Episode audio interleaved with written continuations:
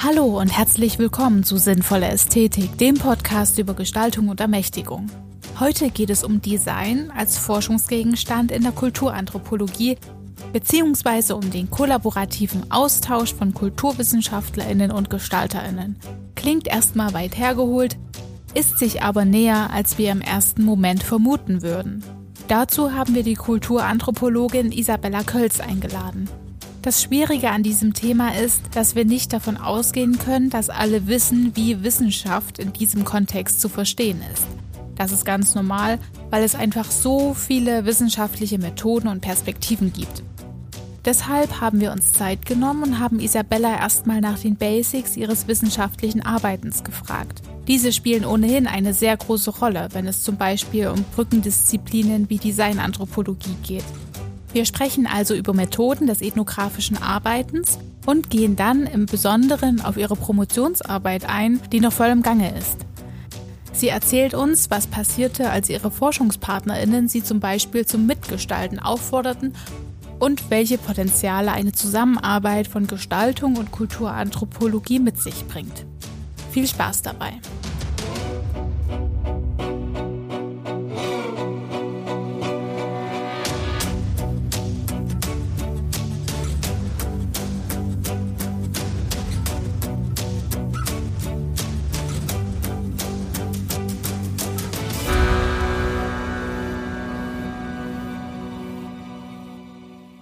Unser heutiger Gast ist Isabella Kölz. Isabella arbeitet als Kulturanthropologin im wissenschaftlichen Dienst am Lehrstuhl für europäische Ethnologie und Volkskunde der Julius-Maximilians-Universität Würzburg. Isabella hat außerdem als museumspädagogische Mitarbeiterin für die staatlichen Schlösser und Gärten in Baden-Württemberg Führungen konzipiert und abgehalten. Momentan arbeitet Isabella an ihrer Promotion in der europäischen Ethnologie. Der Titel ihrer Arbeit lautet Welt gestalten lernen. Eine kollaborativ-ethnografische Annäherung an Wissenspraktiken in der Hochschulausbildung von Designerinnen. Wir freuen uns, Isabella bei uns zu haben und heißen dich herzlich willkommen. Hallo Isabella, grüß dich.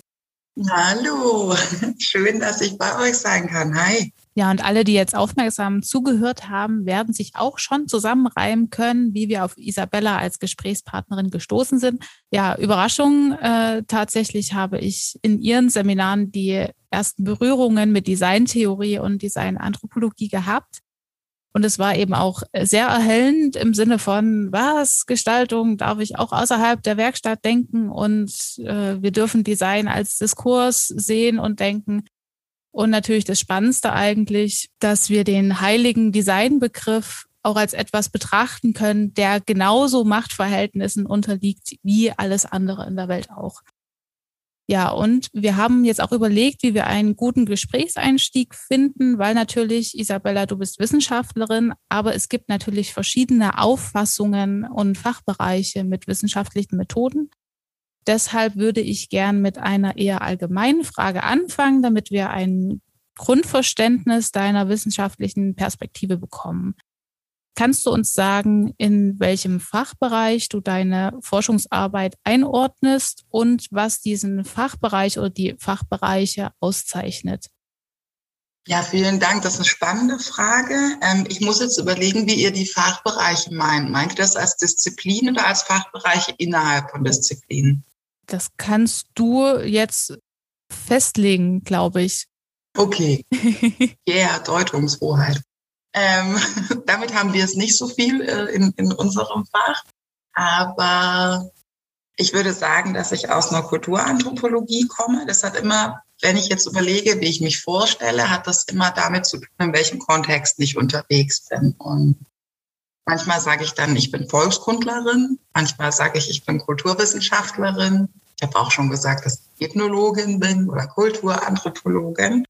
Und da merkt man schon ein bisschen diese Fachfamilie, zu der ich mich zuordne, in der ich ausgebildet worden bin, ist so ein Namensfach, was mit der Fachgeschichte zu tun hat und damit, dass so eine Volkskunde in der Perspektive der 60er und 70er Jahre sich hat natürlich neu aufstellen müssen und auch darüber nachdenken müssen, wer sie ist und dann auch hat äh, andere Namen finden müssen. Ich würde auf jeden Fall immer sagen, dass wir zur Familie der Ethnologien oder wenn man das möchte, der Anthropologien, das ist in Deutschland ein bisschen schwierig, diese Begriffe zu nennen, weil sie ähm, in der angloamerikanischen Welt anders benutzt werden als bei uns in Deutschland. Aber das ist so die Familie, von der ich sagen würde, dass ich mich da zuordnen würde. Innerhalb dieser großen Familie gibt es dann wieder einzelne Fachbereiche, die spezifisch thematisch ausgerichtet sind, die aus verschiedenen methodischen Schulen kommen oder aus so auch ne, klassischen Schulen, je nachdem an welchem Standort, unter welchen Leuten man ausgebildet wurde, nimmt man ja auch unterschiedliche Methoden. Vielleicht auch einen bestimmten Kanon mit, den man gelesen hat. Und wenn ich jetzt überlegen müsste, wie ich quasi woran ich jetzt arbeite, meine Dis einordnen würde, dann würde ich sagen, klar, das ist ein design-anthropologisches Thema. Das ist auf jeden Fall ein Thema, das irgendwie in so ein Public oder Applied Anthropology Kontext eingeordnet ist. Weil ich mit Informationsgestalterinnen arbeite, ist es ganz sicher ein Science and Technology Studies Thema. Und weil es mir darum geht, rauszufinden, sag mal, wie ist eigentlich euer Arbeitsalltag, sowohl auf Seiten der Studierenden als auch auf Seiten der Dozierenden beziehungsweise der äh, Mitglieder der Fakultät, die mir begegnen, ist es ganz sicher auch kulturanthropologisch volkskundliche Arbeitskulturenforschung. Genau. Also ich glaube, da irgendwo sind wir. Und vielleicht wird es immer stärker auch eine wirtschaftsethnologische Arbeit. Das weiß ich noch nicht. Da wächst es gerade ein bisschen hin. Das hat in Themen zu tun, die meinen Forschungspartnerinnen begegnen, ganz stark diesen Auseinandersetzungen mit äh, neoliberal-kapitalistischen Zusammenhängen und Fragen wie Gestaltung und das, was sie selbst da so drin äh, verwurstelt ist, würde ich jetzt mal sagen. Und ich hoffe, das hilft ein bisschen, um das so einordnen zu können. Ich hoffe, das sind jetzt nicht nur Worthülsen, mit denen wir nicht weiter was anfangen können. Ich würde vielleicht noch die Nachfrage stellen, wenn wir uns jetzt quasi mal so einen Bereich rauspflücken und das vielleicht daran ein bisschen erklären könnten. Wenn du uns oder erklären kannst aus deiner Perspektive, was bedeutet jetzt genau Design-Anthropologie? Mhm. Ähm, also ich glaube, ich würde noch mal gerne zurück und sagen, dass diese große Fachfamilie der Kultur- und Sozialanthropologie, und da hat man dann mal Volks- und Völkerkunde zugesagt, bevor wir so ähm, mit verschiedenen Debatten, die stark auch postkolonial sind, gearbeitet und über diese Dinge reflektiert haben. Ich glaube, ganz relevant für mein Fach und wie ich sozialisiert worden bin, ist, dass die zwei Grundkategorien, über die wir nachdenken, Kultur Alltag sind. Und ich glaube, wir haben einen sehr anderen Kulturbegriff als viele andere Kulturwissenschaften, weil Kultur für uns primär all das wäre, was Menschen so für sich aushandeln. Und nicht Menschen alleine, sondern Menschen in Beziehungen zu, was auch immer Natur ist. Wenn wir damit Natur anfangen, uns landen wir wo ganz anders. Aber ähm, in unserer Beziehung zueinander, in unserer Beziehung zu den Sachen, die wir essen, Tieren, die mit uns leben, den Pflanzen, die mit uns leben, Menschen in Beziehung zu und alles, was sie da drin machen, was sie sich so erfinden, worin sie sich dann äh, verwursteln in den quasi kulturellen Zusammenhängen, die sie bauen. Das ist für uns erstmal Kultur. Und der zweite Bereich wäre, das ist, was wir uns angucken wollen. Und jetzt kommen wir dazu, wie wir uns das angucken wollen. Und das wäre Alltag. Und Alltag ist für uns quasi da, wo wir es abgreifen können. Da können wir hingucken. Da können wir Leute begleiten und irgendwie überlegen, was macht ihr da? Was tut ihr? Warum macht ihr das? Wie macht ihr das? Lass mich mitmachen. Das kann man sowohl mit einer historischen Perspektive machen als mit einer gegenwartsorientierten Perspektive. Und das ist, glaube ich, noch was, das zentral für uns ist, dass wir empirisch arbeiten, dass die Daten, mit denen wir quasi Interpretationen und Analysen machen, mit denen wir nachdenken, Daten sind, die wir in beiden Teilen selbst erhoben haben. Die Kolleginnen aus der historischen Forschung, viele von uns würden sogar sagen, man kann ganz sicher auch ein historisches Thema so anschauen, dass man Archivarbeit wie Feldforschung anschauen würde und überlegt, wie bin ich da vielleicht auch mit rein verwurzelt und was macht es, dass ich diese Quellen jetzt so zusammensuche und sie eben in dem Framing, wie ich sie jetzt anschaue, ähm, betrachte. Und dann würde ich sagen, zentral für uns ist Common Sense an Annahmen zu hinterfragen, weil wir uns oft blind machen müssen und überlegen müssen, so simple Sachen wie, warum Stühle Warum sitzen wir auf Stühlen? Wir hätten auch andere Lösungen finden können. Oder ähm, bis zu ganz komplexen Sachen. Warum haben wir so große Diskurse um dieses Impfen? Woher kommt das? Warum ist das so? Und dieser Versuch, in Anführungszeichen das eigene, das sind so Eigen- und Fremdkonstruktionen, die wir jetzt mal als Hilfsbegriffe benutzen, aber das sind so Versuche zu verstehen, wie diese kulturellen Zusammenhänge, in denen wir jeden Tag leben, wie unsere Lebenswelten, wie die zusammengesetzt sind. Und das ist quasi, was diese Familie der Ethnologien, diese Familie der ähm, Volks- und Völkerkunde machen. Und dieses Zusammentreffen mit Praktikerinnen und Theoretikerinnen aus der Gestaltung, das gibt es relativ lange schon, wenn auch nicht so lange in Deutschland. Also das sind eigentlich mit, also auf jeden Fall gibt es schon in den, in den 30er Jahren in den USA, dass es Personen gibt, die aus der Anthropologie kommen und in so Firmenkontexte reingehen, weil man plötzlich feststellt, oh, wir brauchen auch Leute, die Ahnung über Leute haben. so. Und das wäre gar nicht schlecht, wenn wir eben nicht nur über neue Produktionswege lernen, sondern wir lernen auch zum Beispiel, wie unsere Arbeiter und Arbeiterinnen da rein involviert sind. So. Diese Begegnungen gehen immer weiter und viel stärker, wie gesagt, in der angloamerikanischen Welt stark, auch in Skandinavien oder in Dänemark haben wir solche Zusammenhänge. In Deutschland ist das wächst es langsam und äh, hat ein bisschen gedauert. Und ich würde sagen, Design Anthropology ist der Raum, wo wir uns treffen. Also wo sich Gestalterinnen treffen mit Personen, die ähnlich ausgebildet sind ähm, wie ich. Und was passiert ist, ich glaube, das ist Rachel Charlotte Smith, die sagt, it's a distinct style of knowing. Also es ist so eine bestimmte Art und Weise zu wissen und Wissen zu generieren. Und das sind meistens Kontexte, in denen wir in angewandten Projekten aufeinander stoßen. Weil ganz viel von dem, was Gestalterinnen eh schon machen und immer schon gemacht haben, also zu überlegen, hey, wer sind die Leute, für die ich gestalte? Was weiß ich über die? Ähm, wie sieht vielleicht deren Lebenswelt aus? Was ist da so los? Das machen wir auch die ganze Zeit. Nur unsere Aufgabe wäre es ja nicht, ein Produkt dazu zu gestalten, sondern darüber nachzudenken, vielleicht eine Interpretation, eine Analyse zu machen, ein paar Begriffe mitzugeben, die hilfreich sind, um das irgendwie zu verstehen, was uns begegnet ist in unserer Forschung. Das ist so der Bereich, in dem wir uns begegnen und Methoden aus den, wie soll ich sagen, unserem Forschungskontext. Wir haben die äh, in Teilen erfunden und in anderen Teilen nicht, so wie das irgendwie in allen Fachkulturen ist. Aber wo quasi so methodische Sachen in die Gestaltung gehen. Und die Gestaltung wiederum gibt uns ihre Methoden. Und dann kann man äh, überlegen, was zum Beispiel passiert, wenn wir solche Tools an die Hand bekommen. Spekulation, was passiert dann bei uns? Oder wenn wir gezwungen werden, in angewandten Kontexten zu arbeiten, weil wir nicht bei der Interpretation stehen bleiben können, weil wir Schritte weitergehen müssen. Ähm, es gibt Kolleginnen, die ganz stark mit so multimodalen Ansätzen arbeiten, die natürlich ganz andere Werkzeuge bekommen, wenn sie mit Gestalterinnen arbeiten. So. Die Frage, glaube ich, die sich die Akteurinnen, die das auch so benennen und auch sagen, das ist, was ich mache. Ich bin Designanthropologin, ich komme aus stärker von der einen oder stärker von der anderen Seite. Wir haben uns jetzt mal hier so in der Mitte getroffen. Wenn ich deren Bücher lese, die empfinden das schon auch als eine Frage, wenn wir eine Welt haben, so wie sie sich jetzt im Moment konstituiert. Wie können wir darauf reagieren? Was können wir jetzt machen?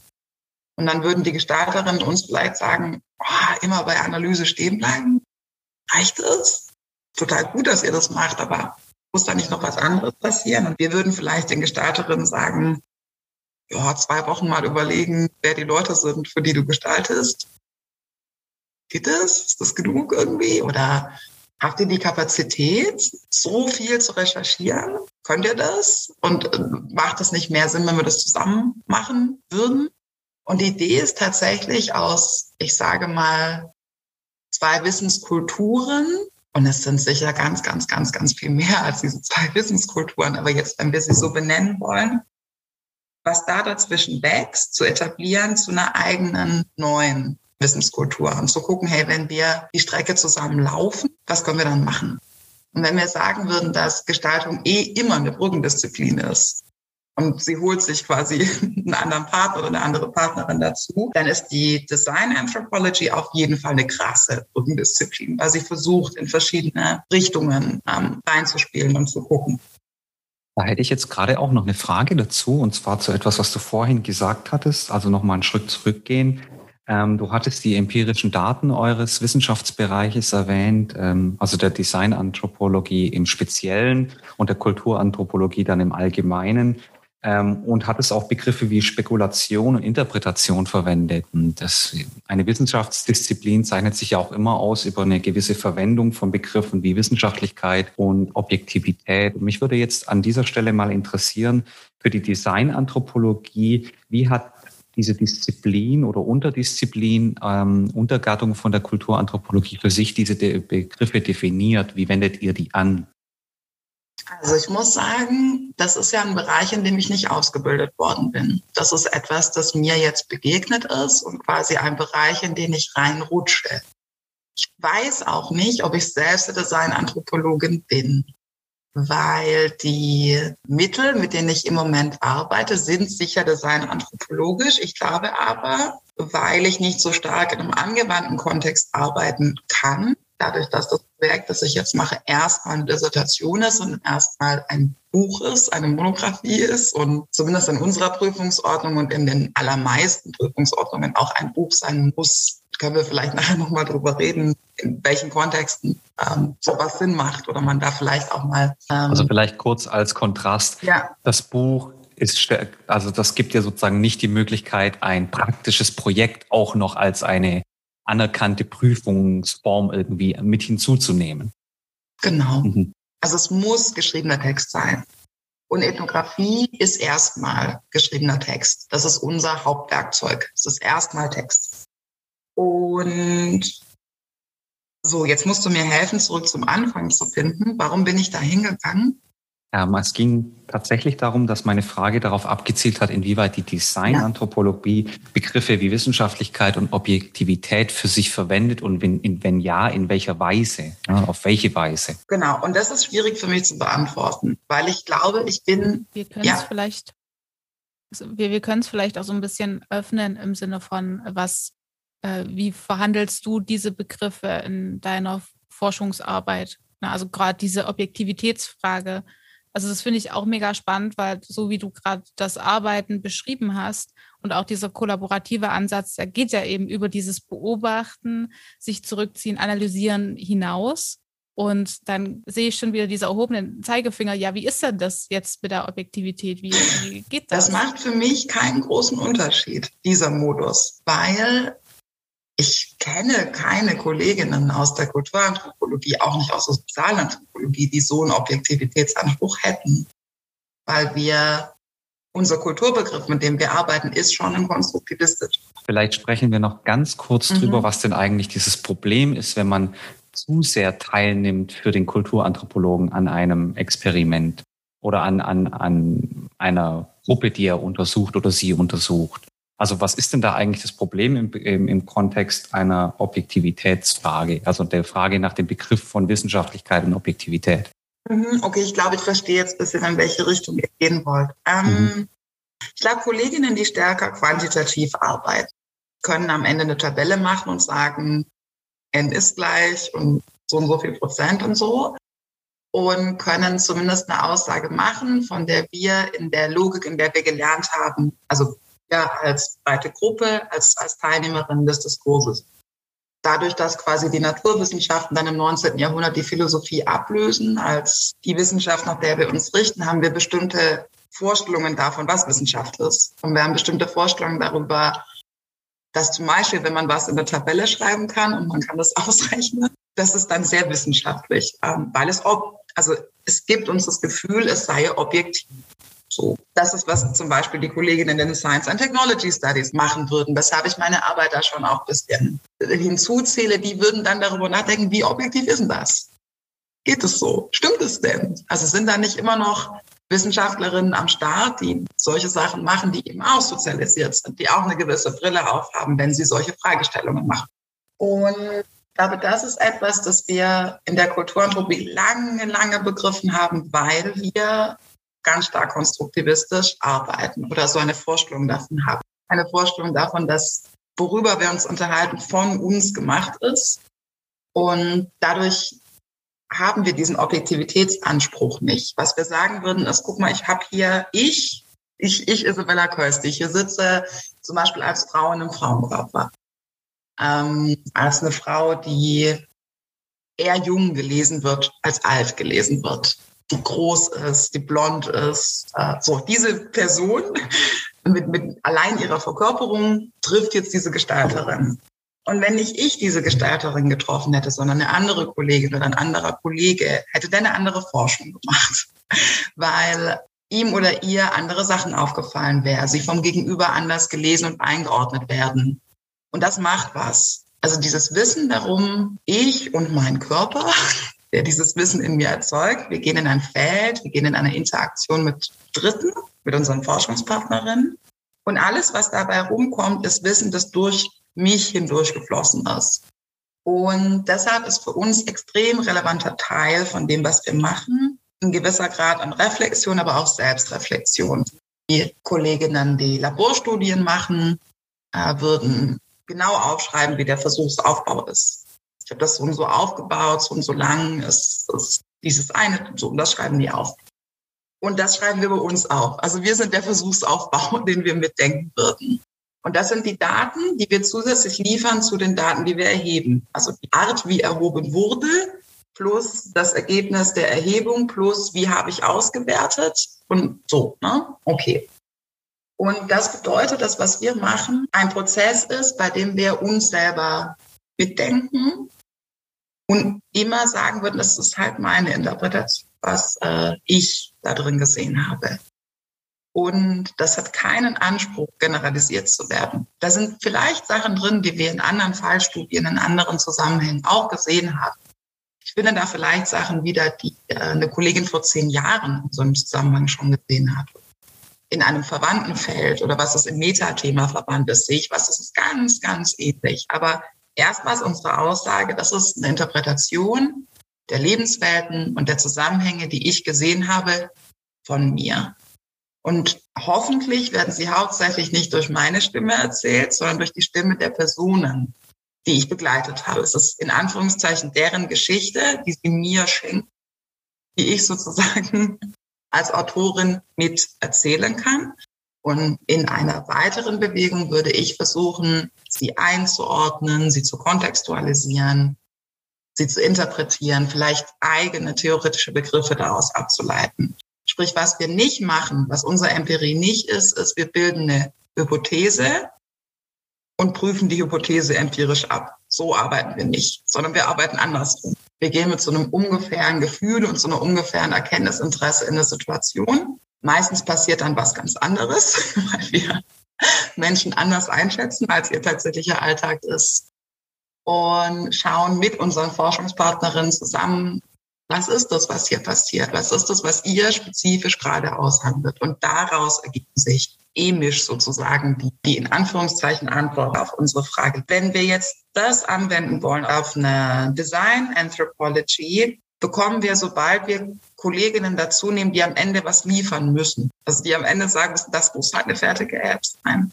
Das muss am Ende ein Poster sein. Ähm, das muss am Ende eine fertige Kampagne sein. Dann verändert sich Kulturanthropologie, weil sie in einem angewandten Kontext eine andere Art Ergebnis liefern muss. Und das wäre, glaube ich, spannend, wirklich mit einer Kollegin zu sprechen, die lange in angewandten Kontexten arbeitet. Aber das ist, glaube ich, was, wo ihr mit mir die falsche Person habt, um zu fragen, ob sich da gerade so ein Objektivitätsanspruch verändert.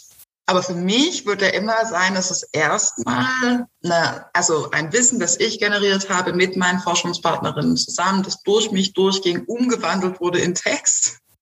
Und daraus ergibt sich dann eine, eine Art Analyse, eine Art Interpretation. So, und ich hoffe, das, langer Monolog, hat jetzt irgendwie das ein bisschen aufgeräumt.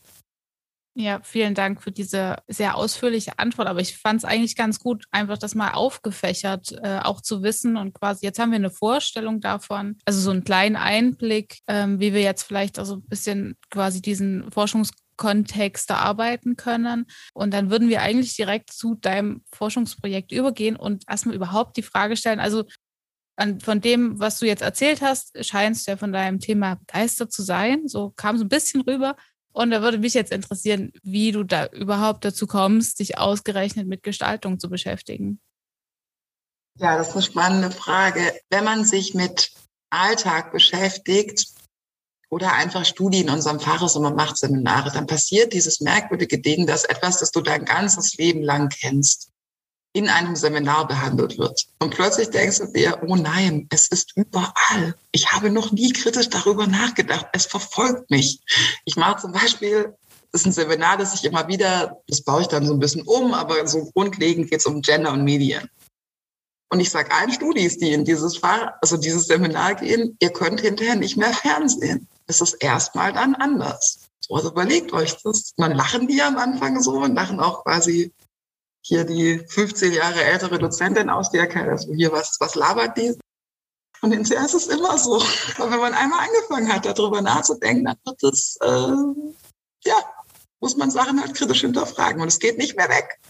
Und so ähnlich ging es mir mit diesem Gestaltungsthema. Das ist in einem Projekt, das ich im Master gemacht habe, das wir in Kooperation gemacht haben mit dem HFG-Archiv Ulm, begegnet wir waren dann da auch in Ulm auf dem Kuhberg eingeladen und wir haben, die haben eben nicht nur die Ausstellung, die haben bis heute auch eine Sammlung an Entwürfen von Studierenden von dort, die super toll auch präsentiert sind und die man schön angucken kann.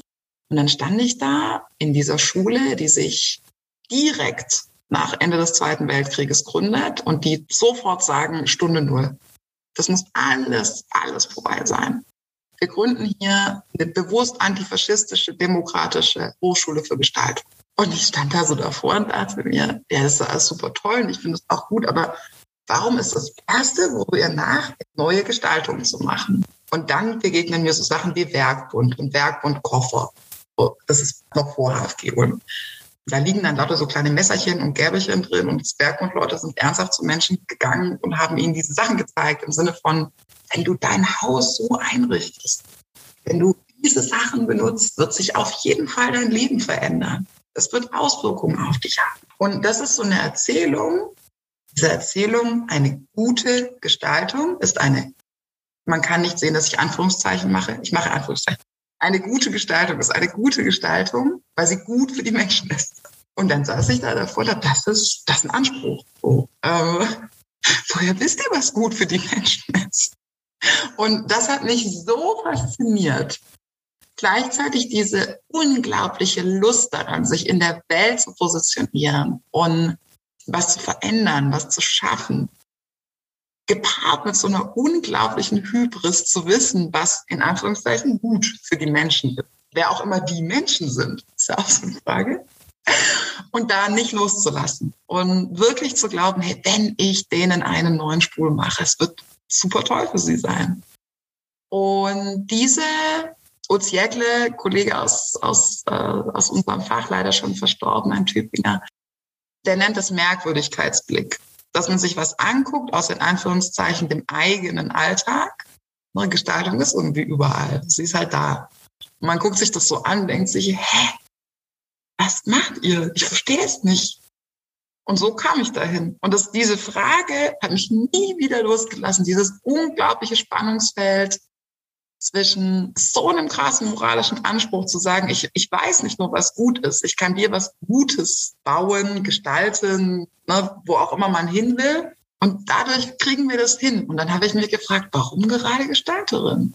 Und dieses Thema habe ich so ein bisschen weiterverfolgt und zufällig sind wir jetzt halt in einer Phase, in der Social Design, Speculative Design, Transformationsdesign ein Ding ist. Und es sind genau die gleichen Themen. Es ist genau die gleiche, ja, sich in die Welt stellen und überlegen, hey, wenn jemand die Sachen hier lösen kann, Gestaltung it is. Und so quasi in diesem Zusammenhang habe ich mir gedacht, das will ich wissen. Ich will wissen, wie das läuft. Ich will wissen, wie machen die das? Wie gestalten, wie lernen die, so eine Rutsche zu haben und sich so hinzustellen und zu sagen, hier, du hast ein Problem, ich löse es für dich. Also so. Plus dieses moralische, ähm, das ist, äh, was mir begegnet ist, ganz am Anfang. Ja, da steckt natürlich auch eine gewisse Hybris dabei und aber gleichzeitig eine, wie du schon auch, glaube ich, vorhin erwähnt hattest, eine, die in einer gewissen Hinsicht auch selbstkritisch ist.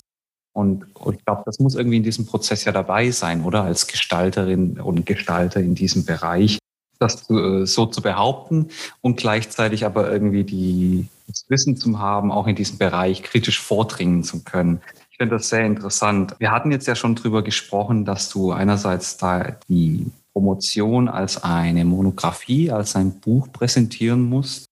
Ähm, mich würde mal ganz spontan interessieren, wenn es denn kein Buch wäre, was würdest du dir denn vorstellen? Wie könnte man so dieses, dieses Forschungsprojekt denn darstellen? Also wirklich konkret, vielleicht in einer Ausstellung oder sowas? Das ist eine spannende Frage. Ich würde gerne noch zurück zu dem, was du davor gesagt hast. Dieser mhm. mein erster Eindruck, mein erstes Erstaunen und irritiert sein vor dem, was Gestaltung vielleicht ist, war ja nur das, ein erster Eindruck. Ich würde heute nie bei dieser Einschätzung stehen bleiben, aber es war der erste Irritationsmoment. Und das sind gute Momente, weil die uns ne, diesen Common Sense Hinterfragungen führen. Also nur so, das wäre mir unangenehm, wenn die Gestalterinnen, mit denen ich arbeite, denken, dass sie reflexionslose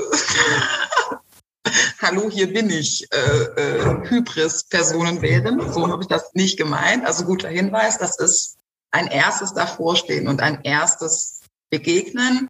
Und das wären auch Sachen, die wir aufschreiben würden. Also unsere Vorannahmen und wie wir in was reingegangen sind, äh, sind natürlich auch zentral, um nachher zu verstehen, warum ist eine Interpretation wie entstanden. Etwas, das ich gelernt habe von Gestalterinnen ist, ist, dass Text nicht immer die Lösung ist. Das ist interessant im Kontext zu dem, was du jetzt gefragt hast. Weil es ein kollaboratives Projekt ist, würde ich, glaube ich, nicht alleine entscheiden wollen, was das am Ende sein kann. Ich würde es gerne mit meinen Forschungspartnerinnen zusammen entscheiden können. Und ich würde dann total gerne, ähnlich wie wir doch schon auch experimentell zusammengearbeitet haben, während der Feldforschung würde ich total gerne in so einen Prozess gehen, zu schauen, was passiert, wenn wir das Gleiche machen würden, aber wir gehen in den Modus von Präsentation. Ich glaube, total wichtig ist für mich, in, in Teilen die Analyse allein zu machen. Ich muss auf mein Material draufschauen. Ich muss in einen gewissen Modus von Distanz kommen. Ich muss raus aus diesen ganz nahen Zusammenhängen, die man braucht, wenn man Feld forscht, wenn man mit Forschungspartnerin zusammen ist, muss zurück an den Schreibtisch und ich muss mal von oben drauf. Das ist der Prozess, in dem ich gerade bin. Und es wird sicher Stellen geben, bei denen ich nachfragen muss, weil ich unsicher bin mit dem, was mir begegnet ist und nochmal also rückfragen muss, hey, mich war das so und so, ich, ich habe das Gefühl, das geht in die Richtung, wie seht ihr das, wie seht ihr das? Ähm, und wir können dann auch also total unterschiedlicher Meinung sein.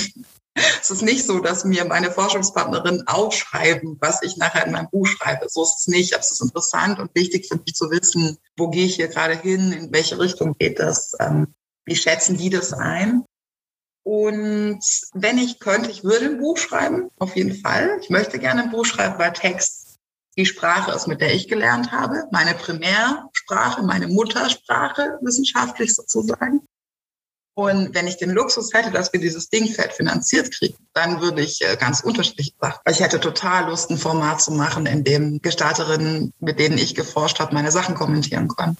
Oh, wie spannend fände ich das, wenn wir wie so eine Art Kommentardiskussion daraus bekommen. Und hier ist quasi, ne, die haben die Situation ja mit mir erlebt. Und ich schreibe eine Vignette und wir könnten über meine Vignette, also meine Erfahrung, wie ich das wahrgenommen habe, eine andere Erfahrung als Ebene drüberlegen. Und das ist was, was wir mit Gestaltung machen können.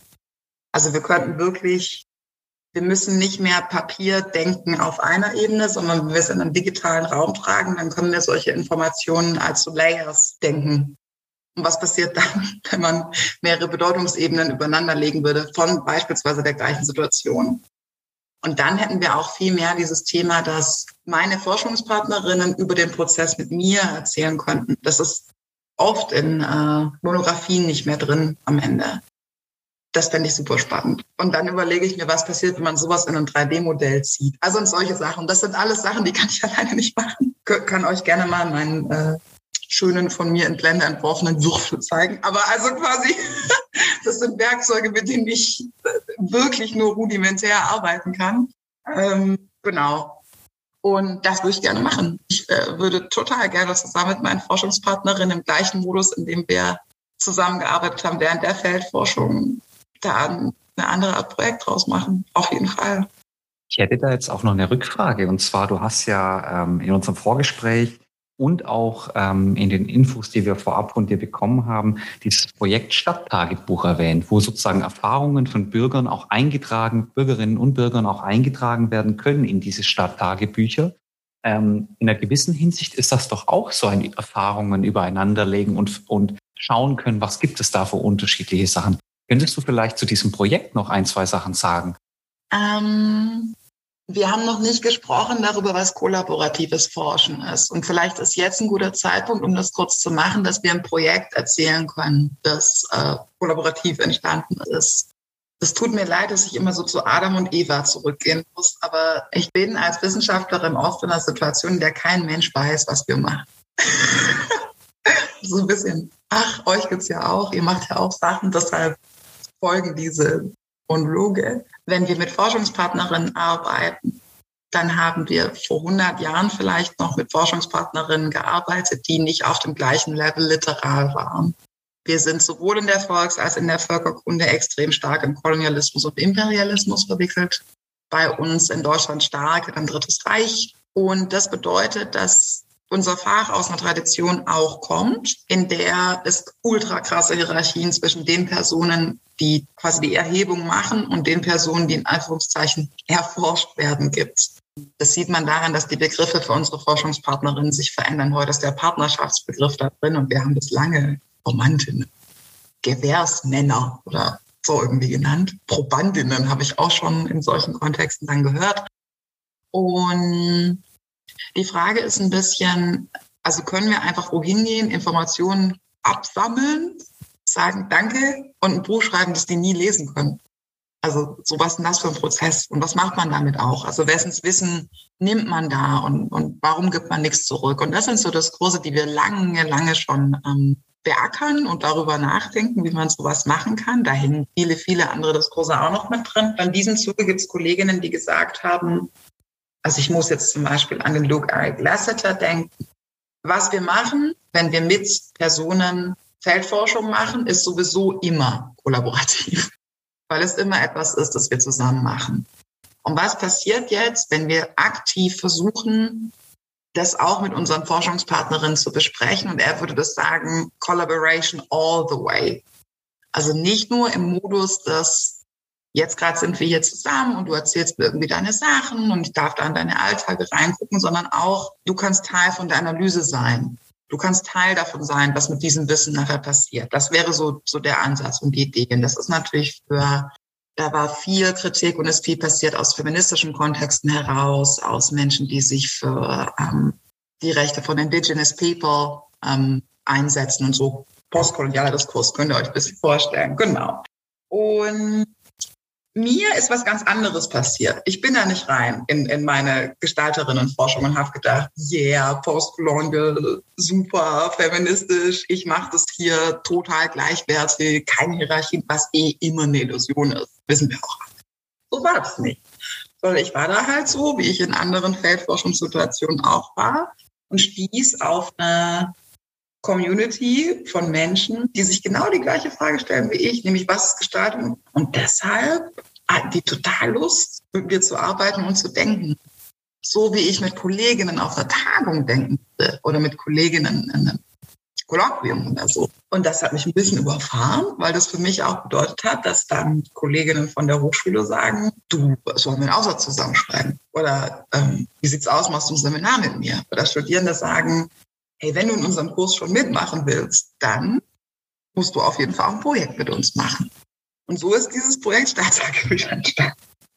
Das war ein Kurs, ähm, in dem es um strategische Kommunikation ging. Und die Katrin Königel, die diesen Kurs geleitet hat, die auch so in meinem Alter ist, das kommt dann auch erschwerend hinzu, hat dann quasi ähm, so von Anfang an die den Studierenden beschlossen, was sollen wir das als Trockenübung machen? Lass uns probieren, ob wir nicht Projekte in einem Kontext Postwachstumsstadt tatsächlich so weit in Richtung strategische Kommunikation platzieren können, dass wir die vielleicht sogar realisieren können. Dass ihr einfach mal diesen Prozess mitbekommt, was bedeutet das, strategische Kommunikation? Wen muss ich anrufen, wenn ich äh, sowas in Anführungszeichen bewerben will? So, da ging es ein bisschen um. Und dann bin ich in einer Gruppe gelandet mit anderen Gestalterinnen und da ist dieses Projekt Stadttagebücher gewachsen.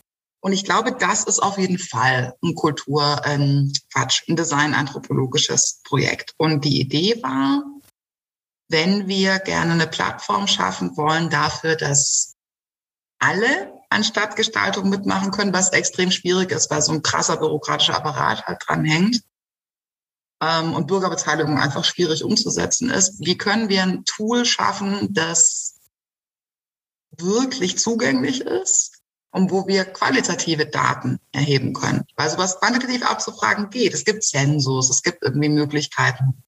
Aber es ist nicht das Gleiche. Es ist nicht so nah an den tatsächlichen Lebenswelten, weil es vorformulierte Antworten sind oder Antworten zum Ankreuzen. Und dann hatten wir diese Idee, was ist, wenn Würzburg Tagebuch schreiben würde? Wenn wir nachlesen könnten, was bei den Leuten los ist, was die gerade beschäftigt. Die Idee ist, die Bücher tatsächlich an spezifischen Orten der Stadt äh, unterzubringen. Und dann kann man erzählen, was habe ich hier erlebt.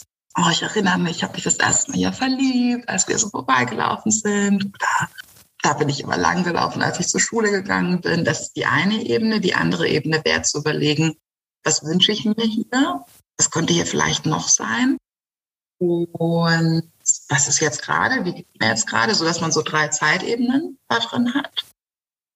Und ansonsten dürfen alle Menschen mit allen Büchern auch machen, was sie möchten. Also man kann auch malen und kleben und es in Scrapbook nutzen oder uns ein Gedicht schreiben. So. Und die Idee wäre, dass man so Daten generiert, die hoffentlich so divers sind, wie eine Stadt Würzburg das ist. Und dass das wiederum Daten sind, mit denen man andere Sachen machen kann. Ich stelle mir eine Bürgerinnenlesung vor. Ich stelle mir vor, dass man aus sowas tolle Projekte machen kann, künstlerische Projekte, sowohl als wirklich also stadtgestalterische Projekte mit Kolleginnen äh, aus der Stadt dann zusammen. Ich glaube, dass man total spannende Ausstellungen aus so einem Kontext herausarbeiten kann. Und das Ganze würde ich einbetten in die in den Wunsch, dass wir in Würzburg ein Stadtlabor hätten. Ich wünsche mir in der Tradition der Frankfurterinnen ein Würzburger Stadtlabor, das wie eine Art Stadtmuseum ist für die Menschen, in dem die Menschen den Content liefern. Und ähm, genau, und dieses Projekt ist dann, wie das halt so läuft, da war ja dann auch gerade die erste Welle Covid, die uns getroffen hat. Und wir da irgendwie per Zoom und was weiß ich uns getroffen. Wir waren auch eine große Gruppe. Also wir waren elf Leute. Jetzt ist die Gruppe kleiner, aber am Anfang waren wir elf Leute. Und am Ende dieses Projekts waren die, die übrig geblieben sind, äh, nachdem es quasi dann keine Leistung für ein Seminar mehr war, so überzeugt von diesem Projekt, dass wir dieses, also dieses strategische Kommunikationsding so lange weitergespielt haben, bis äh, die Stadt uns eingeladen hat. Die Stadt war super happy über dieses Projekt und hat uns dann angeboten, äh, so, dann machen wir jetzt Kulturförderung und dann beantragt ihr das mal und schreibt uns mal rein, wie viel ihr so wollt. Und dann ist diese Kulturförderung durchgegangen, womit keiner von uns gerechnet hätte. So. Und wir saßen so irgendwie da, dachten, aha, mhm, was machen wir jetzt? Und seitdem wursteln wir an diesem Projekt. Wir gründen gerade einen Verein. Und das, glaube ich, ist genau wie du gesagt hast. Das wäre ein Projekt, in dem wir überlegen würden, das, was Kulturanthropologinnen und Gestalterinnen beide wollen. In dem Fall, wie kriegen wir eine demokratischere Stadtgestaltung hin? Wie kriegen wir so eine Mitmach-Stadtkultur zustande? Ich überlege auch, gerade als Volkskundlerin, ist das nicht vielleicht auch eine Form von Heimatpflege? Und hilft uns das nicht, so ein Bereich, so ein Begriff wie Heimat, der entweder so gruselig blut- und bodenmäßig besetzt ist oder den dann so Nasen von der AfD und von den anderen in dem Spektrum irgendwie sich abgreifen. Warum? Warum kann es nicht unser Begriff sein? Warum können wir das nicht reclaimen, so wie andere in der feministischen Tradition vielleicht andere Begriffe reclaimed haben? Ähm, also ist es nicht auch das, was wir da machen? So, und solche Sachen sind irgendwie passiert. Und für mich als Kulturanthropologin bekomme ich dadurch, dass ich mit Gestalterinnen arbeite, andere Werkzeuge, auch eine andere Aufmerksamkeit und kann etwas ganz Ähnliches machen, die, eine ähnliche Art von, in dem Fall ist es vielleicht sogar fast Erzählforschung, also eine ähnliche Art von Daten generieren, wie wir sie sonst generieren würden, aber mit denen ich vielleicht konkreter und anders arbeiten kann. Ja. Also du erzählst quasi, wie das sich für dich verändert hat, die Werkzeuge, die du da erhalten hast. Aber wie ist es denn für die GestalterInnen? Was, also was erhalten die quasi, wenn sie in so einer äh, Zusammenarbeit mit Kulturanthropologinnen dabei sind? Wir haben Anfang des Jahres, also wir, das sind eine meiner ForschungspartnerInnen und ich, haben einen Aufsatz zusammengeschrieben über genau dieses Thema.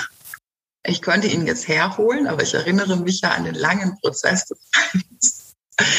Was sie erzählt ist, also es war sehr positiv. Es war von Anfang an, war die Irritation über mich und es ist irritierend. Es ist irritierend, wenn jemand daneben steht, sagt, hallo, ich möchte jetzt alles wissen, was du machst. Kannst du mir bitte deinen ganzen Alltag erzählen? Ich creep hier so rum. Das ist eine sehr befremdliche Situation. Aber manchmal hat man Glück und man versteht sich mit den Forschungspartnerinnen sehr gut und es, es entsteht eine, eine gute Beziehung zueinander. Und die waren halt auch neugierig, was ich so mache. Und ich war neugierig, was die so machen. Und dann haben wir uns so getroffen, waren eine Nerdgruppe, die zusammen neugierig war und Sachen ausprobiert hat. Und in diesem Kontext der experimentellen Arbeitens auch, ähm, ist das, was mir zurückgemeldet wurde, ey, wir, wir nehmen super viel mit. Das ist super krass, Augenöffnern für uns, weil wir uns selber plötzlich auch als Forschende begreifen was wir als Gestalterinnen uns so vielleicht nicht trauen würden, zu sagen, doch, wir können das auch. Wir haben auch Methoden und das sind Methoden, die man auch für Forschung benutzen kann. Und dieses Öffnen natürlich auch in einem gewissen Bereich von Inhalten und Themen, wie wir sie in der Kulturanthropologie verhandeln.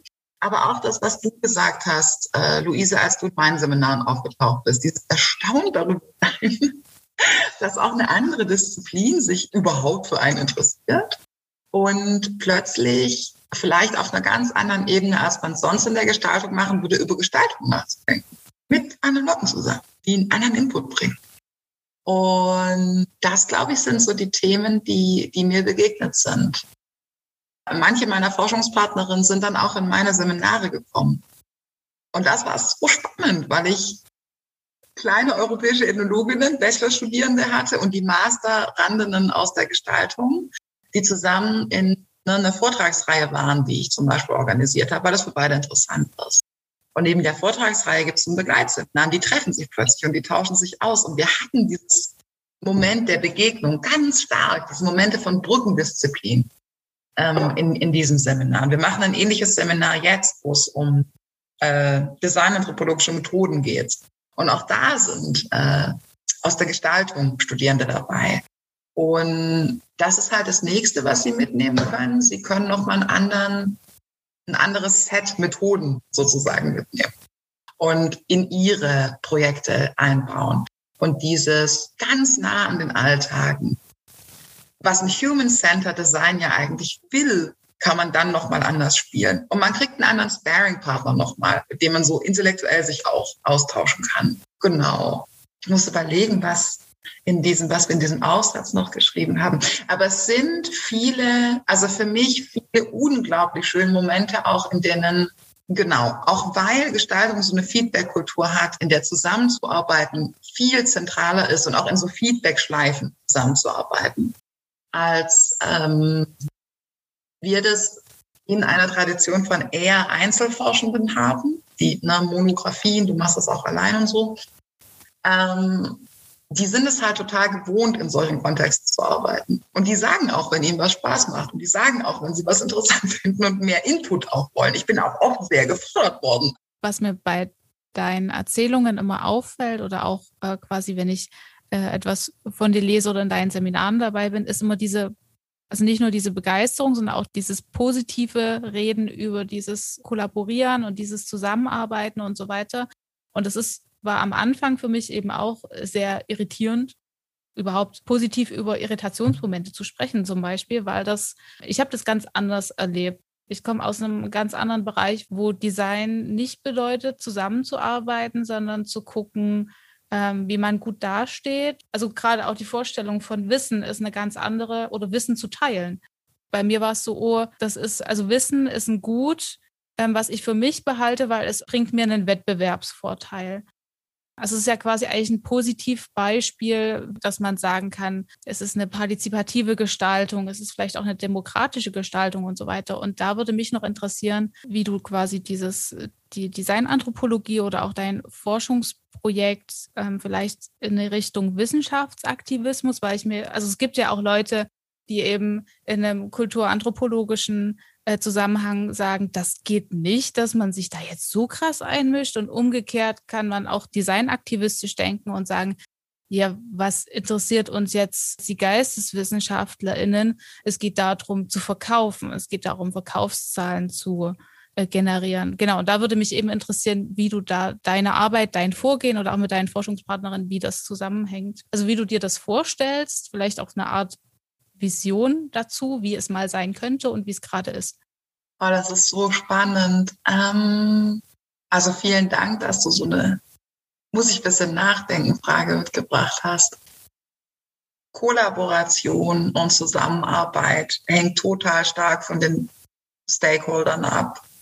Ich glaube, ich habe einfach nur Dusel gehabt. Ich bin auf eine Gruppe von Personen getroffen, die genau das Gleiche machen wollten, das ich machen wollte. Und ey, das kennt ihr aus jeder Gruppenarbeit. Es gibt Gruppen, in denen kann man nicht gut miteinander arbeiten. Und es gibt andere Gruppen, in denen das super gut funktioniert. Und ich war wirklich zufällig zur richtigen Zeit am richtigen Ort, um die Menschen zu treffen, mit denen dieses Projekt so umsetzbar war. Das ist, glaube ich, das Erste und das Allerwichtigste. Deshalb kann ich das überhaupt nicht beantworten für anderen. Ich weiß auch, dass mir fällt fast nichts ein, wo ich größere Panik oder Angst hatte, dass es mir die Forschung um die Ohren haut. Das ist mir so nicht begegnet. Ich glaube, das Zweite ist, ich erwische Gestalterinnen oder einen Diskurs innerhalb der Gestaltung, in dem die Fragen, die ich mir stelle, Fragen sind, die gerade verhandelt werden. Weil Social Design ein Thema ist, weil Partizipationsdesign ein Thema ist, weil Human-Centered und so. Ich treffe auf Gestalterinnen, die diese gesellschaftlichen Transformationen unter anderem auch mit Gestaltung machen wollen. Und die treffen auf jemand wie mich, die Bausteine dazu geben kann, die sich für ähnliche Prozesse interessiert. Und das war, das ist einfach was, was uns passiert ist. Oh, das ist echt so ein richtige Zeit, richtiger Ort-Ding. Und wenn du mich jetzt fragst, ja, das kann man auf jeden Fall auch kritisch sehen und man kann auch überlegen, ob das, was ich mache, das ist ganz sicher irgendwie angewandt, das ist ganz sicher irgendwie Public Anthropology. Ich weiß selber noch nicht wie, weil ich im Prozess noch bin. Ich kann diese Sachen noch nicht so, ich bin an vielen Dingen noch so nah dran, dass ich sie noch nicht gut sortieren kann. Es kommt noch, es wächst noch. so in einem Jahr ungefähr steht das Ding mal in geschriebenen Worten, in fertigen Kapiteln und dann können wir nochmal irgendwie reden. Aber so bisher weiß ich vieles auch noch nicht. Und ich glaube, in vielen Situationen, in denen ich mich befinde, würde ich sagen, ich möchte mich hier ein bisschen stärker einmischen. Und ich kann total verstehen, dass dieses Einmischen, diese Moment des Intervenierens etwas ist, das wir in unserem Fach super kritisch sehen müssen. Unser Einmischen. Ja, denken wir an Kolonialindien unterworfen durch England. Wer hat die Daten gesammelt? Wer hat denen gesagt, wie es am aller einfachsten ist, einen kompletten Subkontinent platt zu machen? Waren unsere Kolleginnen von vor 100 Jahren oder in dem Fall eher 150 Jahren, vielleicht noch länger, 200 Jahren. Ähm, und ich verstehe das. Aber plötzlich sind hier Personen am Start, die auch die Hände nach uns ausstrecken und die sagen, hey, lass uns das zusammen machen. Ich will ein Projekt mit dir machen. Lass uns gucken, wie das gehen kann. Und dann finde ich, ja, ich glaube, Ethnographie ist immer auch was Politisches, weil du am Ende immer ein Buch in die Welt gibst, das, einen gewissen, das gewisse Stimmen erzählt und gewisse Geschichten erzählt, zu denen du dich positionierst. Das wird es immer sein. Und zu sagen, es gibt bestimmte Momente, in denen wünsche ich mir, dass eine Kulturanthropologie am Start ist. Eben weil wir was können, das viele andere Wissenschaften nicht können. Wir können relativ erstmal blind vor etwas stehen, es angucken, überlegen, was ist es? Was haben die einzelnen Teilnehmerinnen hier zu sagen? Und wenn wir Bücher schreiben, können wir auf irgendeine Art und Weise dazwischen vermitteln. Das ist, was wir textlich machen, indem wir diese einzelnen Ebenen miteinander erzählen. Und ich glaube schon, dass wir ähnliche Prozesse in öffentliche Kontexte einbringen können. Und dann machen wir vielleicht, also ich glaube eh, dass alles politisch ist. Ich wüsste gerne, was keine politische Handlung ist, ähm, auch gerade in der Wissenschaftskommunikation. Aber dann glaube ich, dass manche von uns stärker in aktivistische Kontexte gehen und viele von uns vielleicht an bestimmten Positionen, wo jetzt Kolleginnen aus anderen Fächern sitzen oder auch äh, Personen sitzen, die vielleicht gar nicht aus so einem Kontext kommen, dass wir da vielleicht auch sitzen könnten. Ich glaube nicht nur wir, aber wir und andere. Und das glaube ich schon. Das würde ich unserem Fach auch wünschen, auch dass wir lauter sind und dass wir uns stärker einbringen und auch lauter sagen, hallo, ja, yeah, wir sind hier, lass mal mitmachen. Weil die Kolleginnen in den angloamerikanischen Zusammenhängen machen das. Da kann man auch seinen Eltern sagen, ich studiere Anthropology und die sagen, na ja gut, die sagen dann nicht, oh, Kind, du wirst dein Leben lang Taxi fahren, es wird das ganz schlimm werden, weil es etablierte Berufe für uns gibt. So, ja. Wenn ich jetzt als Laie einen Einstieg finden wollen würde in die Kulturanthropologie und im Allgemeinen und in die Designanthropologie im Speziellen, was würdest du mir oder den Hörerinnen ähm, an Literatur oder Film oder Videos empfehlen können? Also ich glaube, ich würde sagen, wenn du unser Fach verstehen willst, dann lies nicht unsere Methodenbücher und lies nicht unsere großen Theoriebände, lies unsere Monographie liest eine Ethnographie. Und ich glaube, die, das ist überhaupt eine Ethnographie, die ich, also die mich wirklich geflasht hat, ist Natascha Dau-Schüls Buch. Es heißt entweder, doch, ich glaube, der Titel ist Addiction by Design Machine Gambling in Las Vegas. Das ist eine Person, die 15 Jahre Feldforschung in Las Vegas gemacht hat. Das ist ein sehr langer Zeitraum. Was aber beeindruckend ist, weil sie natürlich eine beeindruckende Größe an Daten äh, erhoben hat. Und sie ist daran interessiert, wir haben hier so einen Mensch-Maschine-Raum, wenn Menschen vor diesen Automaten sitzen und spielen. So wie hier bei uns in den Kneipen diese Daddelautomaten. Und Las Vegas macht damit, ich kann die Zahlen nicht aus, die Zahlen sind unglaublich beeindruckend, wenn man im Buch nachschaut. Ähm, also der Großteil des Geldes wird gemacht mit diesen Maschinen. Und sie, sie stellt so fest, das hat ja auch jemand designt. da saß irgendwie auch jemand davor und hat sich überlegt, wie soll so ein Interface aussehen. Wie sieht eigentlich ein Interface aus, mit dem wir versuchen, jemanden so lange an die Maschine zu setzen als möglich? Und da ist dieser ganze Suchtdiskurs drin. Da ist, hätte ich nicht erwartet, ein krasser Gender-Diskurs drin, weil das Frauen mittleren Alters sind, die hauptsächlich an diesen Maschinen sitzen und spielen. Da ist so ein komisches, die ähm, Personen, ihre Forschungspartnerin nennen das the Machine Zone. Also man, du bist, ich glaube, sie sagt, it's like in the eye of a storm. Also um dich drumherum tobt alles, aber du bist in diesem Auge des Sturms, wo alles ruhig ist und du bist nur noch mit dieser Maschine. Man ist in so einem eigenen Zustand. Und da, sie schafft es, sich das anzuschauen, ohne dass eine Person der Böse ist. Es sind nicht die Maschinen die Bösen. Es sind nicht die Leute, die sie designen, die Bösen. Es ist nicht, oh, das sind dann halt Süchtige und die Süchtigen sind halt irgendwie schuld. Sie schafft es, es so komplex zu erzählen, wie es ist. Und das sind gelungene Ethnografien. Ethnografien, die uns am Ende zeigen, ja, shit's complex. Also, und es lässt sich keine einfache, einheitliche in drei Sätzen. Es ist sehr, sehr komplex. Und sie schafft es, das zu erzählen. Und das hat mich, das ist die wahrscheinlich beste Design-anthropologische äh, Arbeit, also Monographie, die ich gelesen habe. Und dann gibt es ähm, tolle Sammelbände. Ähm, wenn man die googeln will, heißen die fast alle gleich. Sie heißt entweder Design and Anthropology oder sie heißen Design Anthropology. Anthropology and Design. Und sie sind alle so aus der gleichen Gruppe von Forscherinnen. In weiten Teilen sind es dänische ähm, Kolleginnen, die dann auch international mit anderen Kolleginnen zusammenarbeiten. Ähm, ich glaube, das Neueste aus die, dieser Gruppe von, von Forscherinnen ist, dass die Herausgeberin Rachel Charlotte Smith und es heißt Design Anthropological Futures. Und das ist auch eine Tagung, die die in Dänemark äh, gemacht haben und die Tagungsbeiträge daraus. Und da kann man, glaube ich, auch reingucken, weil da sind kurze Aufsätze drin. Und da sind Aufsätze drin, sowohl von, also die sowohl von Autorinnen geschrieben worden sind, die stärker aus der Antro-Familie kommen oder eben stärker aus der angewandten gestalterischen ähm, und die von ihren Projekten erzählen und auch erzählen, wie das so miteinander gelaufen ist. Ähm, und da kann man, glaube ich, kriegt man richtig einen schönen Einblick in diesen Sammelbänden, die so ab den Nullerjahren. Ich glaube, das erste von Ton Otto ist 2003 oder 2004 und dann ist so alle paar Jahre immer mal wieder ein Sammelband aus dieser, ich sage mal am weitesten gehend Clique erschienen und Genau, ich glaube, da würde ich zuerst reinschauen. Es gibt aber sehr unterschiedliche Interpretationen davon, was Designanthropologie ist in Deutschland. Im englischsprachigen Raum sind es die. In Deutschland gibt es andere Kolleginnen noch, die stärker aus so einer, ja, wir haben halt hier das Problem mit diesen Anthropologien und wer alles denkt, dass er sie Anthropologe ist, so, das ist ein bisschen anders gesetzt worden. Also so, wie ich es nicht interpretieren würde und ich es auch nicht für mich nutze. Genau. Aber da, glaube ich, kann man reingucken.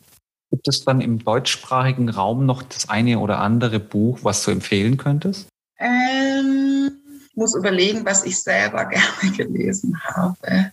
Ich kann vielleicht auch schon, oder ich werfe mal noch was ein, was ich auch aus deinen Seminaren als Literatur mitgenommen hatte. Das war von äh, Francis Müller, glaube ich, äh, das Design Ethnographie.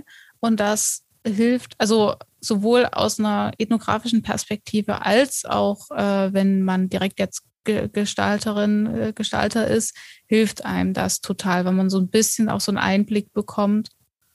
Auf jeden Fall. Mir, ich hab, mir ist völlig entfallen, dass es auch auf Deutsch ist. Und das ist tatsächlich der Kollege äh, Rossis Müller, das, das sind äh, ein Kollege aus Zürich von der Hochschule da. Ähm, das ist, finde ich, ein richtig gutes Einsteigerinnenbuch. Und er hat das ja so, also eigentlich für beide Parteien geschrieben. Das hast du sehr schön äh, gesagt. Und das finde ich auch richtig toll, weil äh, der zweite Teil des Buches, also was hinten im Buch dann noch ist, sind alles Studieprojekte, die ethnografisch gearbeitet haben. Also Gestalterinnen, die mit ethnografischen Methoden arbeiten und so kurze Essays, die immer so 15 Seiten lang sind, über ihre Projekte schreiben. Das ist richtig empfehlenswert, das stimmt. Und es gibt dann Jana Milovic, die dieses die verhandelt es ein bisschen anders, dieses, dieses kulturwissenschaftliche Thema. Aber sie hat ein, ein Riesenbuch dazu gemacht mit ganz, ganz vielen Sammelbänden, kann man bestimmt auch mal reingucken. Aber so aus der Ecke, aus der ich es spielen und sehen würde, ähm, bin ich da nicht ganz zu Hause. Und dann gibt es ein paar Soziologinnen, die sich ähm, damit beschäftigen und auch Bücher zu diesen Themen geschrieben haben. So, dann sind wir jetzt auch schon am Ende dieser Folge. Wir haben natürlich noch tausend andere Fragen. Ich habe den Heimvorteil, dass ich Isabella tatsächlich zu diesen Themen im Seminar oder in Seminaren befragen kann. Ähm, wenn ihr noch Fragen habt, äh, liebe Zuhörenden, dann schreibt uns einfach. Wenn ihr noch Verständnisfragen habt, wenn es irgendwie darum geht, noch mehr Literatur irgendwie herauszufinden, wenn ihr noch tiefer ins Thema einsteigen wollt und so weiter, ihr könnt uns über die üblichen Kanäle erreichen. Dann würde ich sagen, vielen Dank, Isabella, dass du dir die Zeit genommen hast, hier mit uns zu sprechen und uns so einen kleinen Einblick in deine Arbeit, in deine Forschung gegeben hast. Ja, vielen Dank, dass ich hier sein durfte und dass ihr, ihr euch die Zeit genommen habt, um so ein Projekt auch zu featuren, das ja mitten im Werden noch ist und von dem ich euch eigentlich gar nicht erzählen kann, was es mal wird, wenn es groß ist das hat mir viel Spaß gemacht. Und das ist vielleicht spannend, was du am Ende nochmal gesagt hast. Ähm, ich würde mir sehr wünschen, dass es einen Dialog gibt. Interdisziplinärer, transdisziplinärer Dialog, den ihr ja auch hier erzeugt. Fände ich super spannend. Also auch wenn da jetzt Personen zuhören, die sagen, wow, was macht sie denn da? Ich möchte da nachfragen. Dann gerne natürlich an dem Podcast, aber gerne auch irgendwie zu mir. Ich bin ja eher googlebar und dann findet man meine E-Mail-Adresse und so. Ähm, genau. Also vielen Dank auch an euch. Wir bedanken uns bei dir für deine Zeit und wünschen dir jetzt auch für die zukünftigen Projekte sowohl die Promotion als auch das Stadttagebuch viel Erfolg. Danke, Isabella. Bis dann. Tschüss.